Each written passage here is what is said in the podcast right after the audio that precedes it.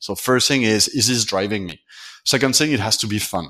You know, I'm not going, leaving my career to do something that I'm going to be bored about.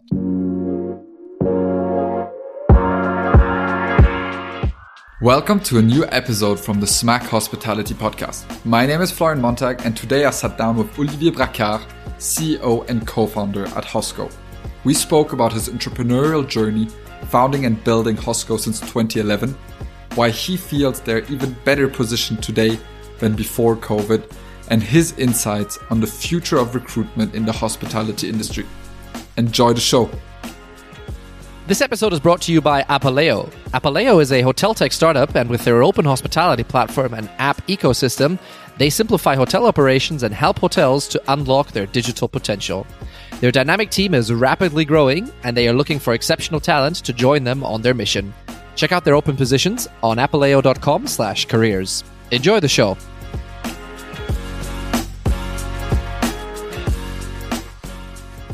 Hi, Olivier. It's great to have you on the show. Hi, Florence. Thanks for having me. Olivier, you're also uh, uh, alumni from EHL like myself and also a successful entrepreneur with building uh, Hosco. But before we jump into your whole Hosco story, I would really would love to know more about your path into hospitality. Where did you start? How did you how did you start? Uh, and and and where does your passion for hospitality come from? Yeah, sure. So, um, look, I think giving a bit of background, no? so um, I was born and raised in France, uh, French father, Spanish mother, and on my mother's side, uh, where her family were hoteliers, right, in the early 50s in, in Mallorca, in Spain. You know, the early 50s is truly when the region shifted from agriculture, foods, veggies, textile to actually as a start of, uh, of tourism. You know, it was really the time when, uh, you know, the post World War II era where there was prosperity, growth, confidence, and, uh, and the development of travel. And also, my mother's family jumped on that opportunity, like a lot of people in Europe, and uh, and we stayed in the business uh, until uh, very recently, actually. So we had a, a, hotel there. The hotel stayed in the family until recently, and uh, I, as a child, remember spending a huge amount of time uh, playing around the hotel when I was a kid.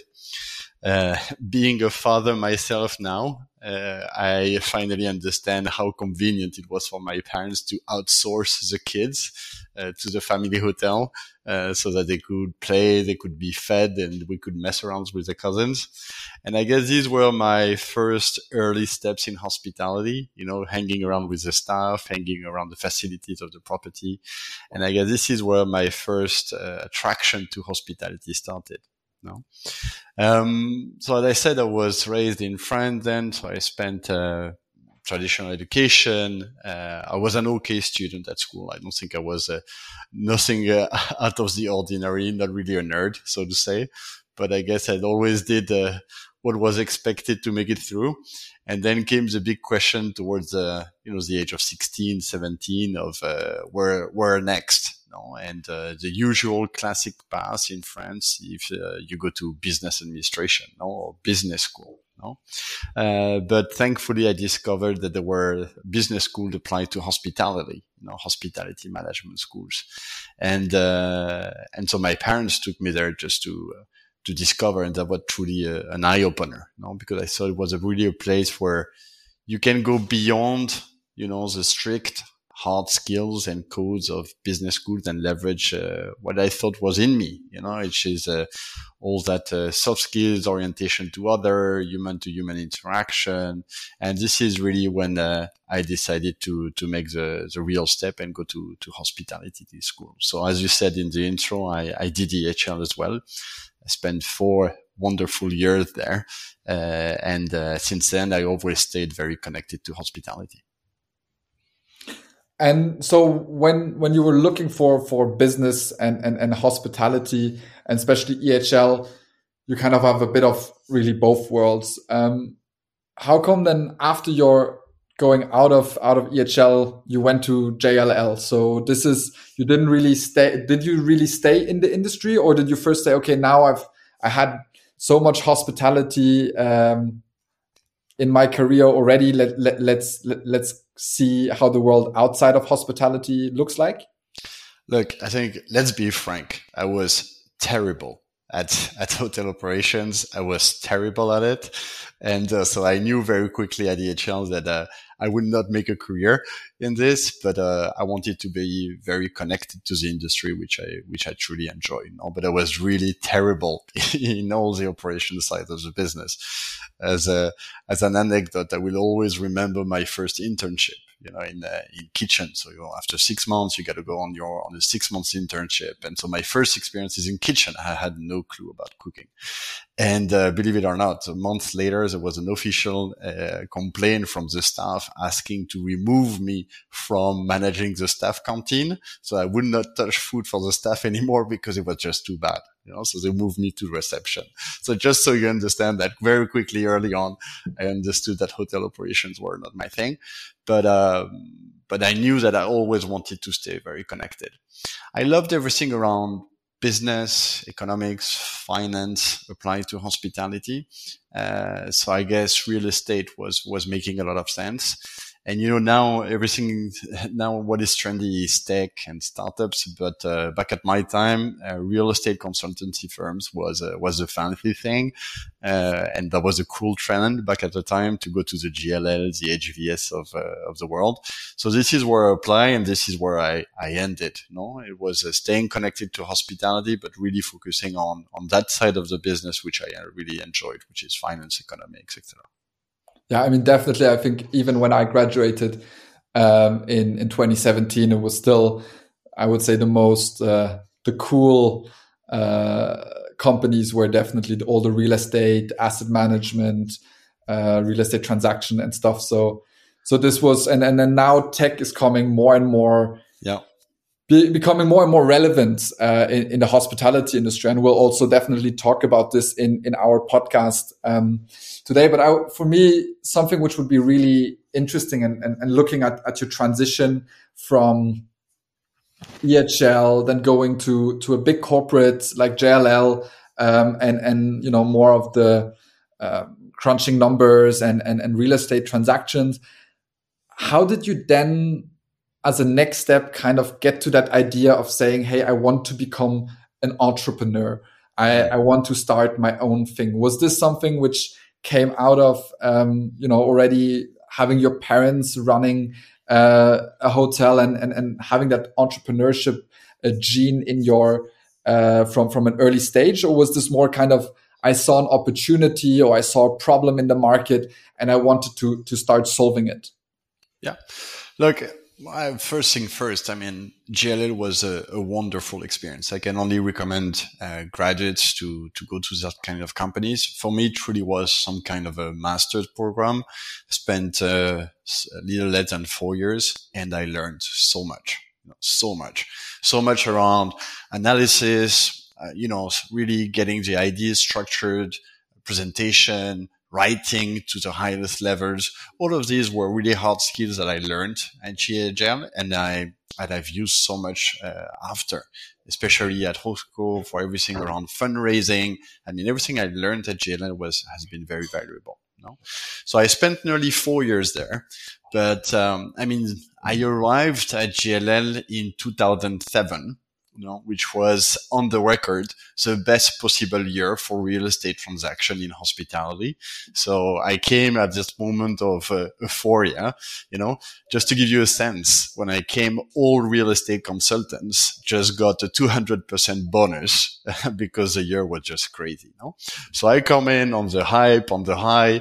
And then from the moment I come in, crisis starts and we've got four years of truly emergency lending across the sector. You know, the Lehman Brothers crisis, massive crisis in real estate. I was based in Madrid, so the, the country was uh, heavily, uh, heavily exposed to real estate. So really I spent four years very, very tough, uh, but extremely valuable in terms of learning. But, uh, I wouldn't say that my position at JLL has been a walk in the park and a comfortable one. You know, it's been, it's been very enriching, but very demanding and not necessarily very rewarding. You know? But looking back, I'm thankful for that because that lack of comfort also pushed me to look uh, elsewhere and maybe Hosco wouldn't be here today. You know, how was so, that actually being in a company like JLL in you know where everything is looking so bright and then suddenly this big crash comes you're you're a junior in the company um, is the first thought you have oh shit uh, how safe is my job or, yeah. or how was your feeling you know, we'll talk about this, no, because I have had other episodes like this uh, recently with COVID, no, but I mean, it was intense. You know, I came in, we were 400 people on the floor, you know, everything going into the right direction. And then uh, the crisis starts. I mean, when I left, we were 180 on the floor. You know, we started off, uh, we were nine in my hotel division. I left, we were two, you know, so it was really, really, really intense but I guess um, you know when when things shake in that order, I mean you've got the opportunity to take more ownership, to be more exposed to senior management. So I guess I I did what I could to support, to learn, and uh, I only take this as a very positive experience. You know? But it was uh, it was challenging, very challenging. And what did as as you mentioned was this one of the the elements which kind of you said maybe without this Hosco wouldn't have happened. Um, yeah. Did this show you kind of even corporate life is not so safe necessarily? No, it's just a thing that, you know, I think corporates have a strength, have a tendency to make people feel very comfortable, especially after a couple of years after graduation. And therefore you may lose a bit of drive or you may become a bit uh, risk averse because you're too comfortable in your position. You know, um, I mean, making the jump to be an entrepreneur uh, is a big jump and depends. Sometimes you look at what I have to lose, what I have to win, you know, and if you're too comfortable somewhere, the jump is even more difficult to make. You know what I mean? So at JLL, I was in a very good position, promoted, etc., but it was not the great years. You know what I mean? So I was still thinking outside of the box and and at least the retention side from the real estate sector was not great at that point. You know what I mean? So that hasn't been a barrier for me, but I always wanted to be an entrepreneur. Always. It has always been in my DNA, in my brain. I always wanted to, to start something, to build my own thing, you know? And this started way before JLL. I remember already at EHL, you know, I had my brain on non-stop obstacle to solution mindset, you know, and uh, got such random ideas before Hosco. You know, you you have no idea of the ridiculous ideas that uh, that can came you, up. Can you tell Can you tell us one idea uh, which, which, didn't which didn't make it? if if if any, I would lose any remaining credibility. You know, but uh, you know, it's as stupid as uh, thinking of uh, stuff to remove the snow from cars in Switzerland because there's a law that you cannot go through the street with any piece of snow on your car. I mean, while it's snowing all winter. You know, crazy things like that. You know, but I think I think all in all the what matters the most is not the idea is, is the process no you face something that you feel is not working right or uh, there is something missing a gap to fill and then you try to come up with a solution you know and then you analyze this solution i think i got a lot of ideas but I always very, I have always been very structured in my mind in order to screen those opportunities. You know, for me to leave my career, for, leave, for me to leave my position, I knew that I had to screen very carefully all the ideas that were coming up. And so I had a, a bit of a, of a matrix in my head, you know, so this idea had to drive, you know, sense of purpose, sense of passion in me. Otherwise, I'm not going to do it. I don't want to be pursuing an idea that may be great, but doesn't drive me. So first thing is, is this driving me? Second thing, it has to be fun. You know, I am not going, leaving my career to do something that I'm going to be bored about. Third is it has to require limited equity because I wasn't not rich at the time. You know, you're just out of uh, graduation, four years in real estate. I mean, you have a bit of savings, but I could not say hey, tomorrow I'm going to buy a hotel and run a hotel. No, it had to require limited equity to get started. So online business was a was a good uh, a good niche for that. And then the last filter that I had is that oh, it needs to be driving me. It needs to be fun, needs to require limited equity, but it needs to have the potential to become something big. You know, uh, if I'm going to do all this, if I'm going to drop my career, I'm going to go all in, there needs to be something, a big opportunity out there, you know? And Hosco was the only idea which actually made it through. Well, out of all those crazy ideas that came up, Hosco was actually the only one that made it through. And I remember when, when the idea of Hosco came up, I took my phone, called my best friend from from university, uh, from from Lausanne, Carl, who is uh, with me now, still in the business, and he's a co-founder of Hosco. And I say, hey, look, this is, I think this one is the one, you know. And so I pitched him the idea and said, okay, let me think about it. And he calls me two weeks later and said, let's do it. And this is, this is how, how many, Hosco how started. How many ideas did you did you pitch uh, Carl in the meantime? what other ideas you mean pre-Hosco? How many? Like how uh, many? no, no, no. so he was in the snow thing. So he, was, he was in. But uh, every idea was running through him because I knew that um, if I had to do something, I had to do it with him because I think we've got a very different set of skills, but that combine very well. So I always knew that I wanted to do something like that. So he was part of everything, and he was also pitching some ideas to me. But uh, but I guess Hosco was the first one to make it true. And I so remember there was a sorry. So what were the, the, the skills? You said different skill sets already from from um, Carl. How how did they differentiate? So you were more the structured analyst. Yeah. Uh, with hospitality background, um, was how, how, what were the core skills from from Carl? Look, I think, I mean, running, funding a business and running a business is uh, requires a, a, wide range of skills. And even the sum of us, we were still lacking a lot, especially uh, when we are both hospitality management graduates and we started an online three-sided marketplace.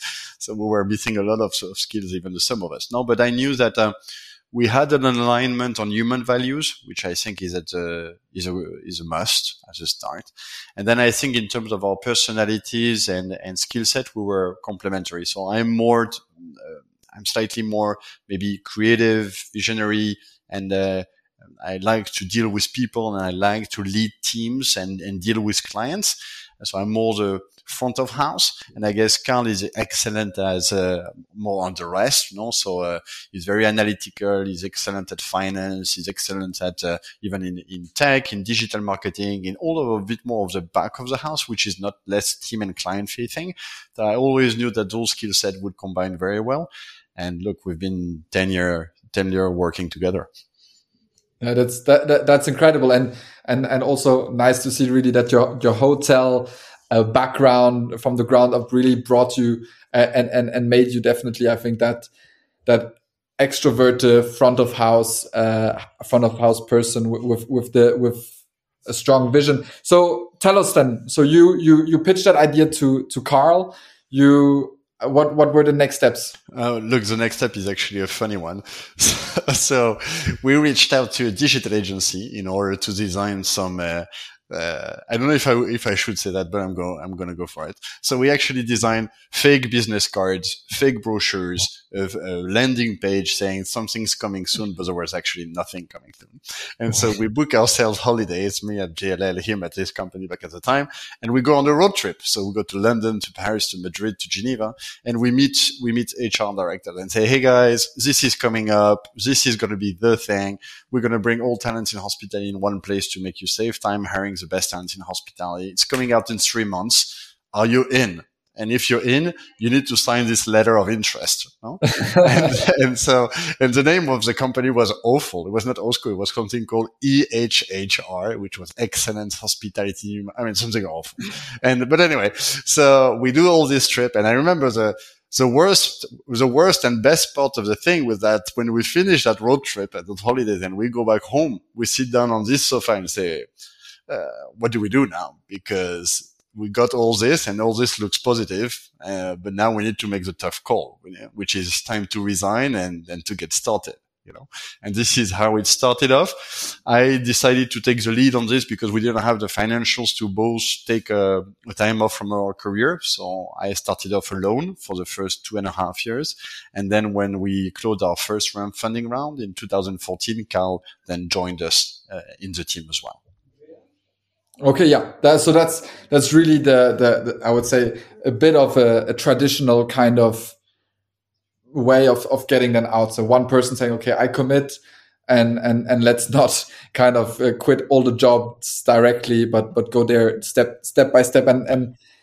And you have a commitment for your friend that if things don't go well, he will feed you until you find something else.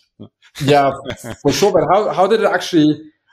Go in the in, in, in, the next step. Did you manage the, the three months? Did you launch something in three months or? No no we or... didn't we didn't but we leveraged our people skills to let them know that actually things were taking taking a little longer. Instead of three was going to be 12 months. And uh, and look things uh, they were still on board No? But I think we really, you know, when you have a career, uh, we had to change country. We had to invest money, quite a lot of money to get things developed, etc. We wanted to make sure that there was a true appetite for, for the product that we were about to roll out. And so we wanted this to be very credible. No? So this is why we went with, uh, with something pretty official to really make sure that uh, the appetite was there definitely you, you you can already by this by here by the name uh, that or the initial name that you try to make something quite quite official and and and uh, um, excellency and and all of that. Um, yeah. But how did you how so so so you then decided okay we pitch it we get some we get some LOIs mm-hmm. quit my quit your job you go for it. Um, but you mentioned already you know you you have complementary skill skill sets but development is not really something yet. So what what was the next step? Was it raising some money and and, and getting some family and friends uh, yeah. money in to be able to to develop some some mock-ups and a first platform, or did you go out and, and do more research? Did you did you hire maybe no. an, another developer? How how did you start all of that? You know, I think you know if I had to do Hosco over again, I think I would I would with Carl, we would do it in three or four years, in or five instead of 10, you know, but, uh, you know, we were 25, fresh to tech, fresh to the digital world, and, uh, we needed support, right? So first thing we got is we got funding from family and friends, as you say. And then we developed our first, uh, version of Hosco, which was a very basic version of Hosco, but in partnership with, uh, with an agency in Switzerland uh, who supported us for the first couple of years. And uh, we rolled out the first product with them. The funny story is that this agency, the founder of this agency ended up uh, leading our first round of financing. So we were clients and he saw the traction and they say, Hey guys, we should, you, you're onto something. Uh, is there a way to get more involved? And this is how we structure our first funding round in 2014. Yeah, that's that that that's perfect. Did you then do kind of I don't know if that's too uh, if if this is disclosed or not, but did they really then also commit to further development? Uh, and and was it kind of like, hey, we give you some money, but we also give you some some yeah. resources? I remember with when when we founded Hotel Hero right out of um, out of Lausanne, also was kind of definitely that uh, was not just the money, but it was also just having that manpower in in development mm-hmm. uh, or um, Mm-hmm. to to be able to to to launch this kind of projects yeah so it's not media for equity it's product for equity no but yeah. uh, I, I, yes there was a, there was there was a similar commitment but soon we acknowledged the fact that uh, we wanted to have our tech in house no? So we continued to develop our product with the agency. Then at a certain point, we were all aligned that uh, things were really trying, starting to take shape and we, we needed more responsiveness, more ownership, more expertise. So this is when we started to, to bring the product in house, you know, and so then we, part of the round of financing was, uh, was cash, which was uh, a good contribution to get started with our own internal tech team then let's uh, and, and and when was that again? Just to put that in, in context yeah, 2014 uh, it's, so we started off Hosco 2011 end of 2011 2012 to 2014 we've really been struggling to polish the product polish your approach make sure that we had a pricing that makes sense a product market fit that was truly there and really 2014 was the year where really start, things started to kick in so we really developed this SaaS product for schools we really got traction with more employers and talents. And this is where we closed our first funding round of half a million euros. That was 2014. Okay. Yeah. Interesting. Can you, for, for the listeners, you know, today, you can uh, you say your mission is to empower the hospitality mm-hmm. industry by connecting inspiring and providing opportunities to all its professionals around the world mm-hmm.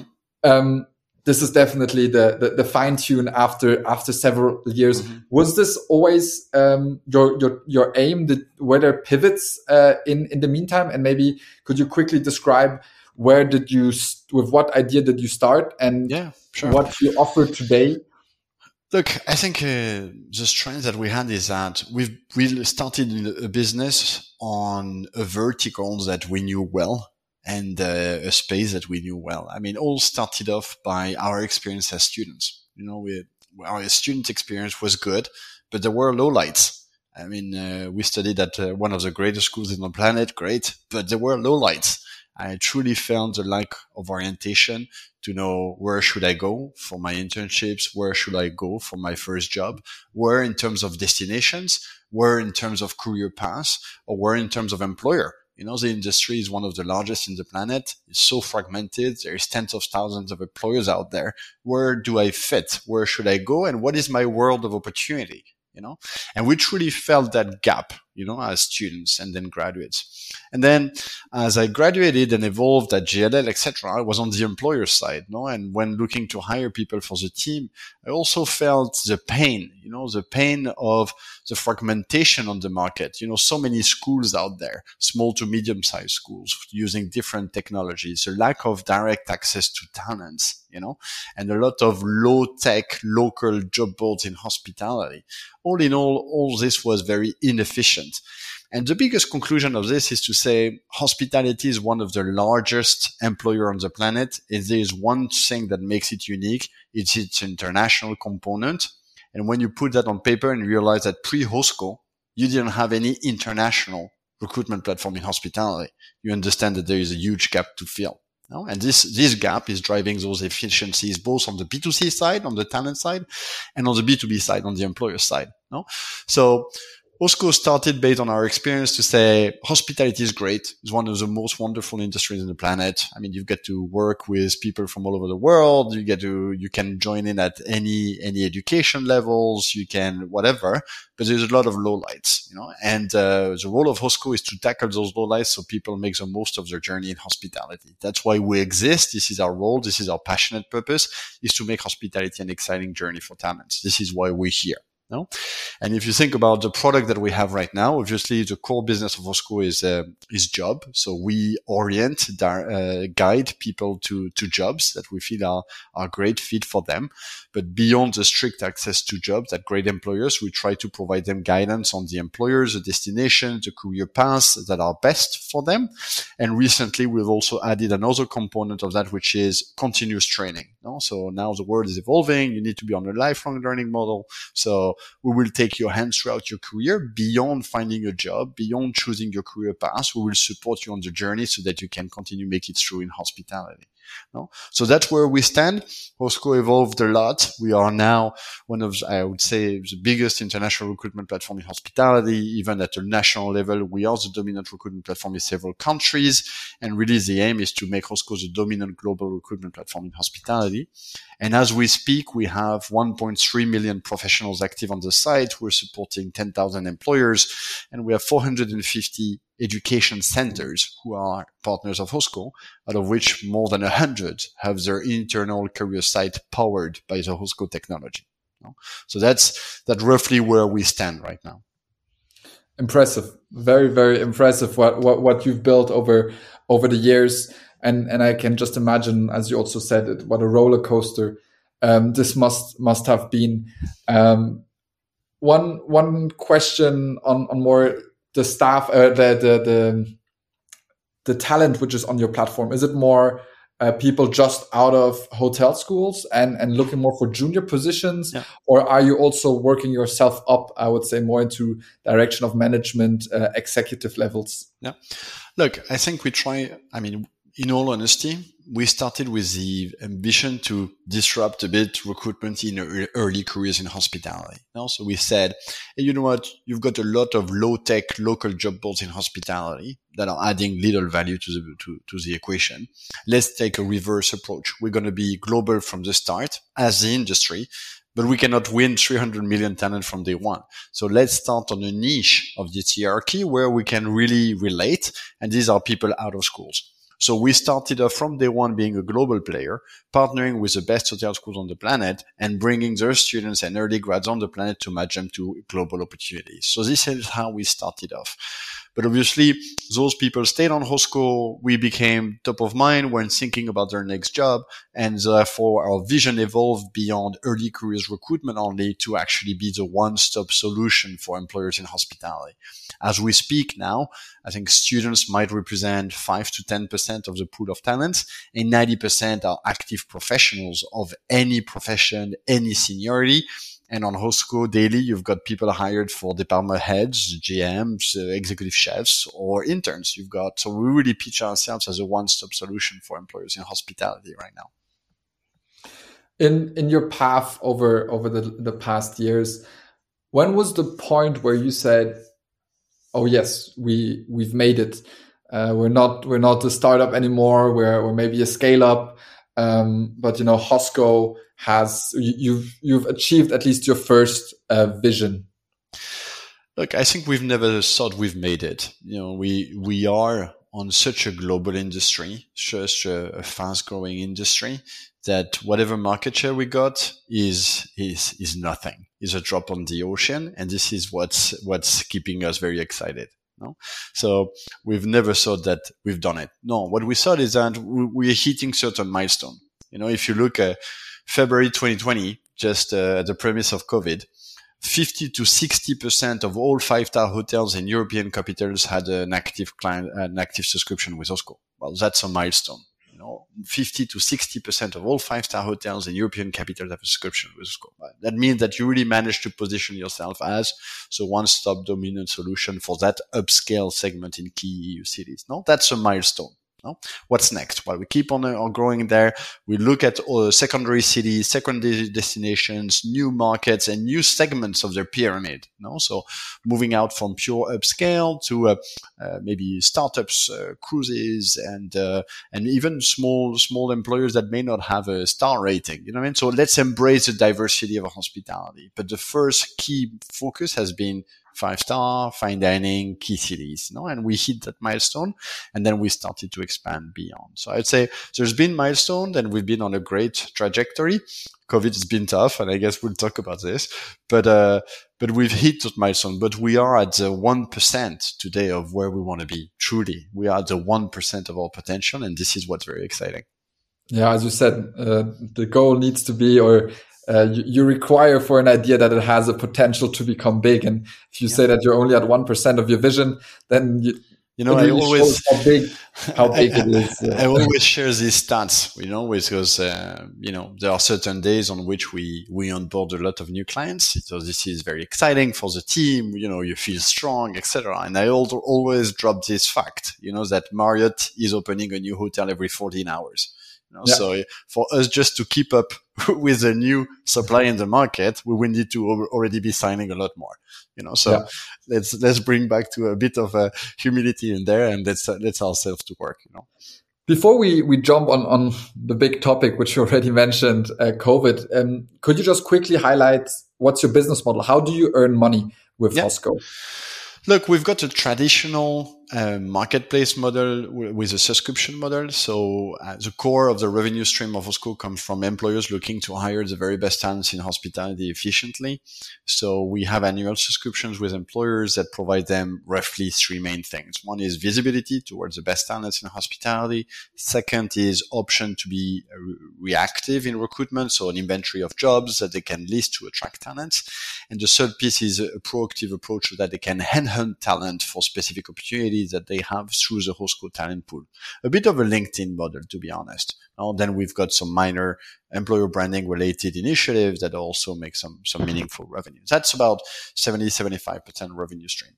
The rest lies into um, our partnership with education.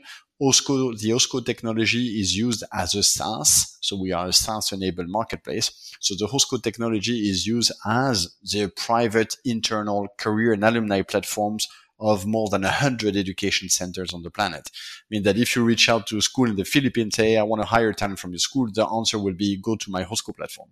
So this is a wonderful revenue stream, but it's creating also a lot of network effect because all those schools using our technology to power the current alumni are obviously ambassadors of, of the Hosco network. No? So this is representing, let's say, 15% of the revenue stream. And then the last component is what we started off during COVID, which is truly booming, is our subscription for training solutions. No? Uh, when recruitment stopped to be top of mind, we said, what else can we do? And we moved uh, ourselves to training, learning. And this is something that we started off, which is, uh, which is very promising. Yeah. If, if, if you now look at your, your revenue streams and, and, and how your business was structured, definitely COVID makes makes sense that it was a huge impact uh, for mm. Hosco. If you say what seventy percent was hotels or hospitality businesses paying to be able to recruit. I'm sure first thing which happened on, on the recruitment side for in the hospitality industry of COVID was we stop hiring, we stop paying uh, for for for these kind of tools. How did you cope with it, and and when did you realize, oh shit, this is big?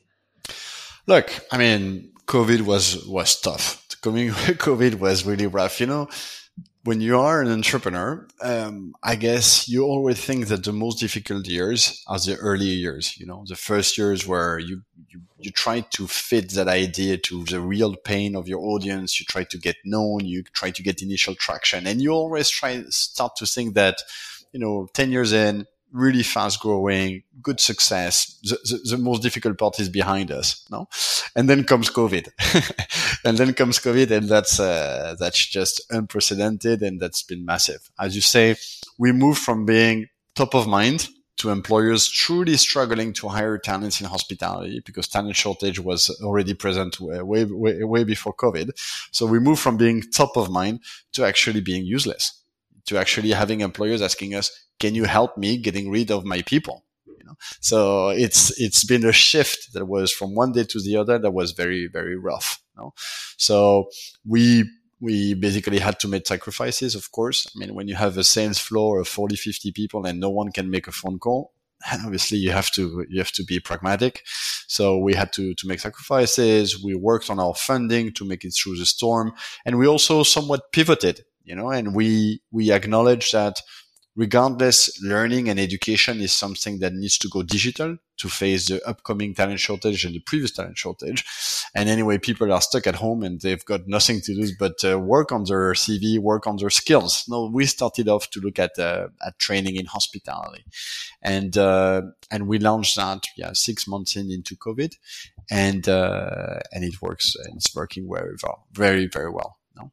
But I guess, uh, yeah, COVID was tough, but uh, since the months of, uh, yeah, since Q2 of 2021, things started to shift and we've been ourselves impressed by the surge of demand of employers. We've been on a very, very strong recovery trend, which actually, you know, was above expectation, has been positive, but we were coming from 18 months of really, really emergency lending and unprecedented, uh, unprecedented case. What, what did this mean for you as you know co-founder?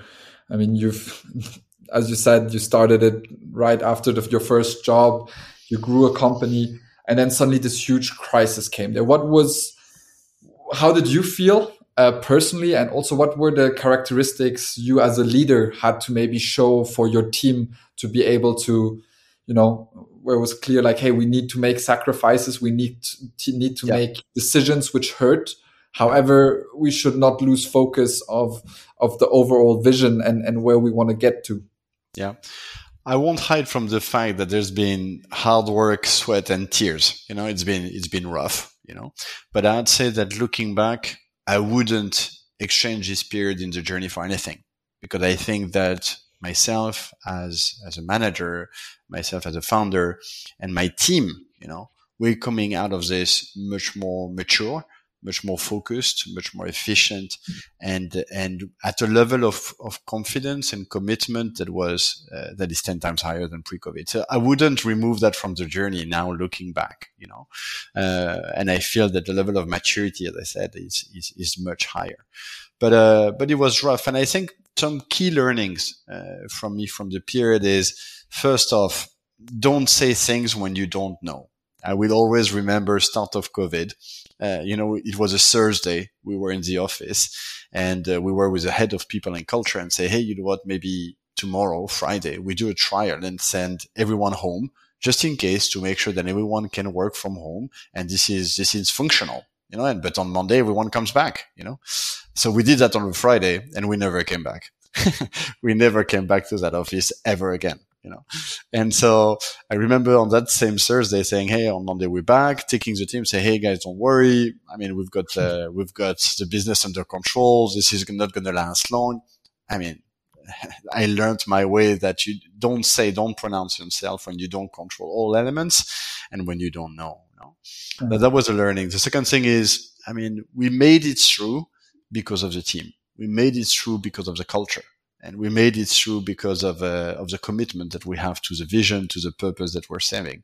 And I guess this strength is mainly driven by the level of transparency that we have with everyone in the company. I mean, we are extremely transparent, no ego, flat uh, management style. And this is what keeps people in. You know, when, when you are in the storm, people want to hear truly where you are, where you stand, and you better be transparent. And I think this is, this is also a learning that uh, I think one thing that we did well was to always stay very transparent, you know. And, uh, as I said, we made this through because of the team. And, uh, one key thing that I think we did well was to know very well from the start, who do we need? Who is vital to make it through? you know, who, who unfortunately we would have to let go. And uh, thankfully we were able to call uh, back some people since uh, things started off again. But we, you need to be very agile and very proactive in thinking of, okay, who are my key bets? Who are my key pillars that I need to make it through? You know, so I think these were key, key learnings. And one thing that I think I, now looking back, one thing that has been important is, you know, there is a, this very simplistic view of uh, the change curve. You know, I don't know if you know this. There's a this change curve where you have six or seven steps. You know, uh, which is first is a denial. This cannot be happening. Second one is a frustration. Why is this happening to me? This is so unfair. Then there is depression, or we're not going to make it through. And then you start to accept, and then you start to embrace, and then you ended up starting emerging stronger ever. You know, but this change curve I think applies to a lot of things in life and a lot of things in business and I think you as a founder and manager, you need to be one step ahead.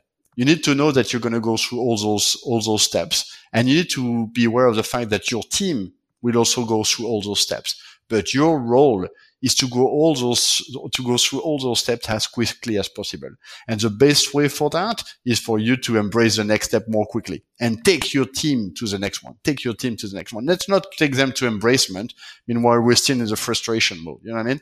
But I think this was very, very, very useful for me to try to understand where I stand, where my team stand and try to move ahead to the next one and take my team with me. That has been very, very strong. And I'd say that, uh, as I said, I think Hosco as a business, as a team is emerging a lot stronger even than, than pre-COVID. And uh, we are at a level of confidence for the future ahead that, uh, that is higher than pre-COVID now, you know, but, uh, mm-hmm. but it's been a very demanding experience.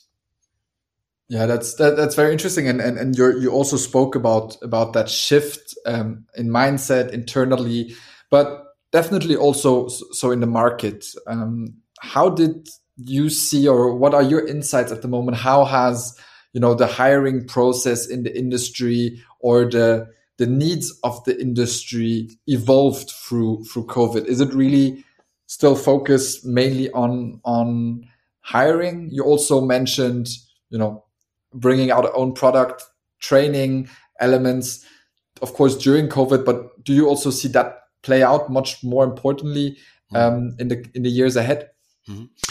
Yeah. So I think to answer your first part of the question, you need to understand the trend that we were in. I mean, our industry, hospitality has been on a tremendous growth path and, until COVID. I mean, we've tripled the volume of international travelers in 20 years, etc. So, so the volume of job creation over the last decade had been crazy, you know, and that was driven by technology, prosperity, of uh, of people and also the demographics. You know, more people with more money uh, able to travel thanks to more technology, and this was leading really to growth of our industry.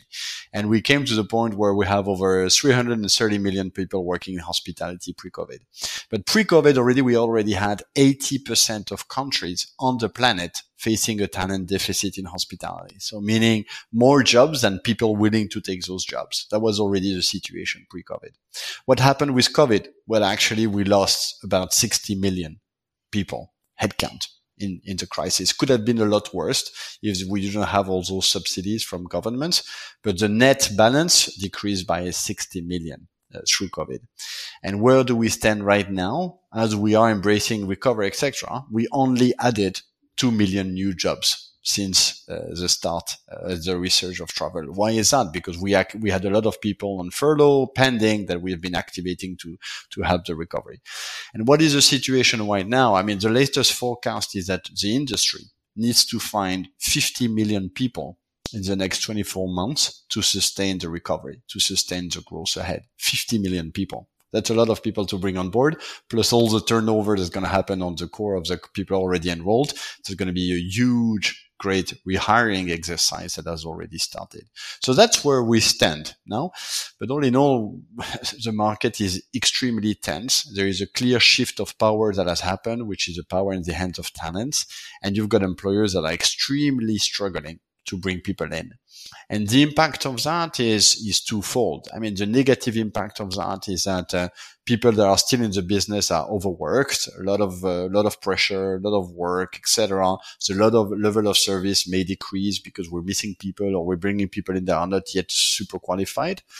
So all those kind of things.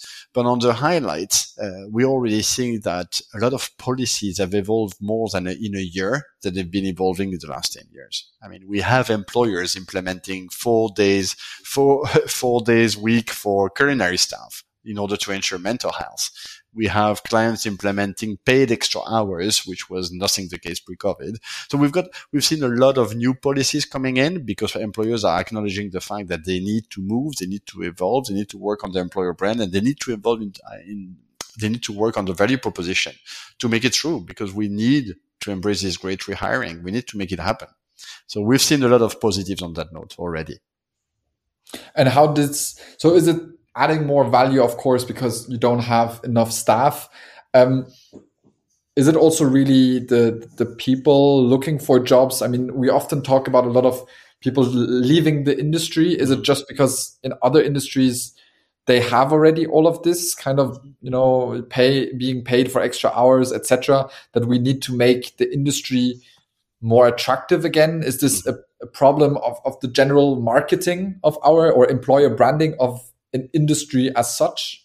Look, there's no definite answer. We do have data thanks to the network we have now, but uh, we know what people, why people come. We know why people leave, and we've got intuition of why people that could come are not coming. You know, so I'll take you through that. Now, I, get, I think this is the best possible answer. We know that the main drivers for people to come to hospitality is a genuine passion for the industry. It's a genuine attraction to the business. That's, that's the biggest driver to the industry. Now, and then the industry has those unique uh, value proposition components that are uh, international uh, travel, explore the world, be exposed to different culture, work in teams, get a thank you every 15 minutes if you are front of house in, with guest interaction. You've got also the opportunity to grow, to make it through the hierarchy. So you've got a, lot of highs, and this is what's what what brings people in the industry. But what what takes people out of the industries is partially what you've mentioned. You know, salaries that are not super competitive, benefits and perks that are somewhat inexistent. And when you look at other industries where they're looking at benefits and perks is a big topic. You've got the stress and the workload, the lack of career progression. I mean, let's talk about career progression. 80% of employers in our industries are small and medium sized employers. 80%, right? So those businesses do not have the financial capability to have a physical trainer training the staff uh, on the floor, right? So we need to think of new things in order to support that. No, so we know why people come and why people leave, and then the third group of people is people that could come that did make the decision not to come. Maybe there is a lack of awareness about the opportunities in hospitality. There's also a lack of, of branding. A lot of people think about hospitality as service and service not as an art, but as a servitude and they don't want to be associated with that. And we need to work on that. And the last component is, especially through COVID, the level, the beta risk of our industry has increased. I mean, COVID has been in the, uh, hospitality has been in the news a lot through COVID as being really hit as being a very risky career path. So I guess there is a lot of parents out there and a lot of people thinking of their careers thinking, am I making a risky bet by going into hospitality? So I think all of these elements are, are very valuable and meaningful to try to shape recommendations and roadmaps to, to, to, to, tackle the challenge that we've got ahead. Yeah, it's it's it's it's interesting, and I think as you already mentioned, that it's such a there's so many levels uh, to this to this issue. I think it's definitely an industry which has neglected um, this topic of of employees um, for quite some time, but also you know because it was always a guaranteed job, and now with with the industry uh, being so much in in in the media, as you said, with negative media, or at least not being sure anymore. With and myself talking to a lot of hotel chains, you know, they they tell them their staff, hey, we cannot promise you that we don't send you back into furlough uh, in in a few weeks, months. We don't know what the governments will do. Mm-hmm. Um, so hopefully now we are in, in in a in a much better position with Omicron, etc. Um, you know, not having that big impact anymore, or the same impact as as maybe um, before. But looking at um, you know, going also a bit at, at the end of, of time of, of our podcast, we could, i am sure, talk for hours about this, really giving a last outlook into the future. What do you think today? What should we do? What, what, what can you do? What are you doing with Hosco? Um, and, and what can the industry do to be more attractive again? Of course, mm. um, is it really just everybody working by themselves and, and adding um, you know benefits etc or is it the industry needs to come together and we need to really have an impact uh, and a change in, in the general industry from top to bottom mm-hmm. i think i mean a lot of change has already started but not enough no uh, but i think it all comes down to what we think is a, is the right role and the right vision, which is one of Hosco, but is also beyond Hosco. And I think it's all comes down to again, making hospitality an exciting journey for talent. You know, people, I mean, in hospitality has so much to offer for people. It has this ability to be a unique value proposition to talents, right? To, so to be a career of a lifetime, you know, but there are a lot of things that needs to be worked on. You know, and this is where Hosco fits, where we try through our technology, content, data, and network to fit in and to make a difference. But uh, there is hundreds of more players that, that need to do move into that direction, and we are seeing moves in that direction, especially from governments. No, there's a lot of initiatives that are launched into that direction. I think my take goes into a couple of initiatives. The first one is we need to treat and protect our people better you know? And uh, the first thing is people need to think hospitality as not necessarily a heavily risky industry. And i'm thinking about uh, unemployment benefits. You know we have through covid we've had some very very sad and dark stories of people employed with uh, very very low protected freelance contracts. And when covid came being laid off and having nothing you know, when this happened and this makes the news, people see hospitality as being very risky. And we cannot do that to our people, demand them hard work, excellence. And when things go dark, just throw them in the street. So I think first thing is there needs to be more policies, more standards in place around contracting, et cetera, et cetera, and employment benefits to protect our people better. I mean, this is a, a, key area of focus. No? We need to respect working hours. We need to respect days off and to offer decent salaries. So the first thing is treating people better. I think this is a, this is a simple but yet so powerful element.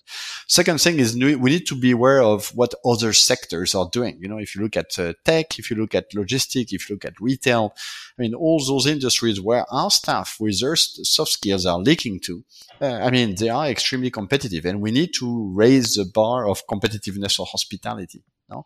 And what are people demanding, especially the new generations? They want to be sold a purpose, no, a vision, they want to be, they want to be contributing to something. You know, it's, they're not heavily only money driven. People want to be part of something. You know, and so we need every employer, us as an industry, we need to sell a vision, a purpose, and people need to feel that they are contributing to that. You know, so shape clear roles, purposes, human values, and then especially the gen- new generations, they want to travel the world. I think it was uh, Accor CEO uh, Sébastien Bazin said that one of the decisions he made through COVID is he needs to move people every 24 months of new position, new destination. Great. Exactly that. People come to hospitality to experience the world, to make new interactions, meet new people, work with culture. Let's move people around. You know, let's, let, let's not keep people stuck in the same role for five years because this is not working anymore. You know, so work on the competitiveness of the industry through the flexibility when we can offer the geographic mobility, uh, really the purpose that we need, that we need to promote. And the last thing is around education. I think um, you know, there are so many people out there that would be brilliant at hospitality, but they don't know about hospitality or they don't know how to get started in hospitality, but they would be amazing. And I think today the education model that we have in hospitality is not fitted. I mean, we have expensive hospitality management school focusing on the 1% of the hierarchy. And then we've got very physical installation with a cost very, uh, I mean, it's not fitting. We need an education model that fits the masses, that fits the millions of people that need to be brought into the hospitality skilled and continuously upskilled to progress in their careers, both to address the acquisition and the retention side. So we need a new form and shape and, and proposition for, for education through education centers, through employers. And this is where also we want to, we want to make a difference ourselves, you know, so treat your people better, be more competitive and let's focus on, on training to get people in and to keep people in. Yeah, it's um, it's so true what you're saying, and and you know some of the things they sound so so basic. But um, Olivier, before I, I let you go, uh, I, I, always have one last question, um, and this is: um, Is there any you know book, podcast, um, maybe also just um, an attitude or something which you would uh, have our listeners to have as a takeaway or as a recommendation from your side um, for this podcast? Beyond listening to Smack, right? Exactly beyond listening to these inspiring stories like yourself. Look uh, i think in all modesty i can only share things that have been very valuable to me. Uh, i think as soon as i took the time to go out of my bubble and meet people that uh, that have done it before or books of people that have again done this before i found it so valuable. And this, this is really time nicely invested that was making a difference you know, and, and I can only recommend people to surround themselves and to go out and to, to, and people are willing to help and spend time reading books. I mean, has been really game changing. And I think a, a, more general note, I think uh, is for, for everyone. If I, I think I feel myself very privileged of being extremely happy in my career so far. Hopefully it continues now. And, uh, and even through the tough times, etc., I have been able to, you know, genuinely wear a smile going to work, you know, and I think, I think as a general note, I think everyone needs to demand uh, to be happy at work, to be happy in his career, to enjoy his career, because there's so much opportunities out there that there is no reason why not to make that step and you need to demand people, employers, etc., to enjoy your career. But you also need to demand it to yourself. And sometimes you have to make changes, and you need to be brave enough to make those changes and to make bold moves. But demand to yourself to be to be to enjoy your career because this is so rewarding and so enriching. You know, and I feel very privileged so far to be in that position. That's a great closing statement. Olivier, thank you so much for this inspiring conversation and, and, you know, sharing your story, but also your vision for the industry. It was a great pleasure to have you on the show. Thank you. No, thanks, Fabien. Thanks for having me. That's it for this episode, everybody. Thank you for tuning in. Don't forget to share your thoughts on this episode and everything else that is going on at Smack with us by checking out our website at smack.media or connect with us on LinkedIn, YouTube, or Instagram. We'll see you next time.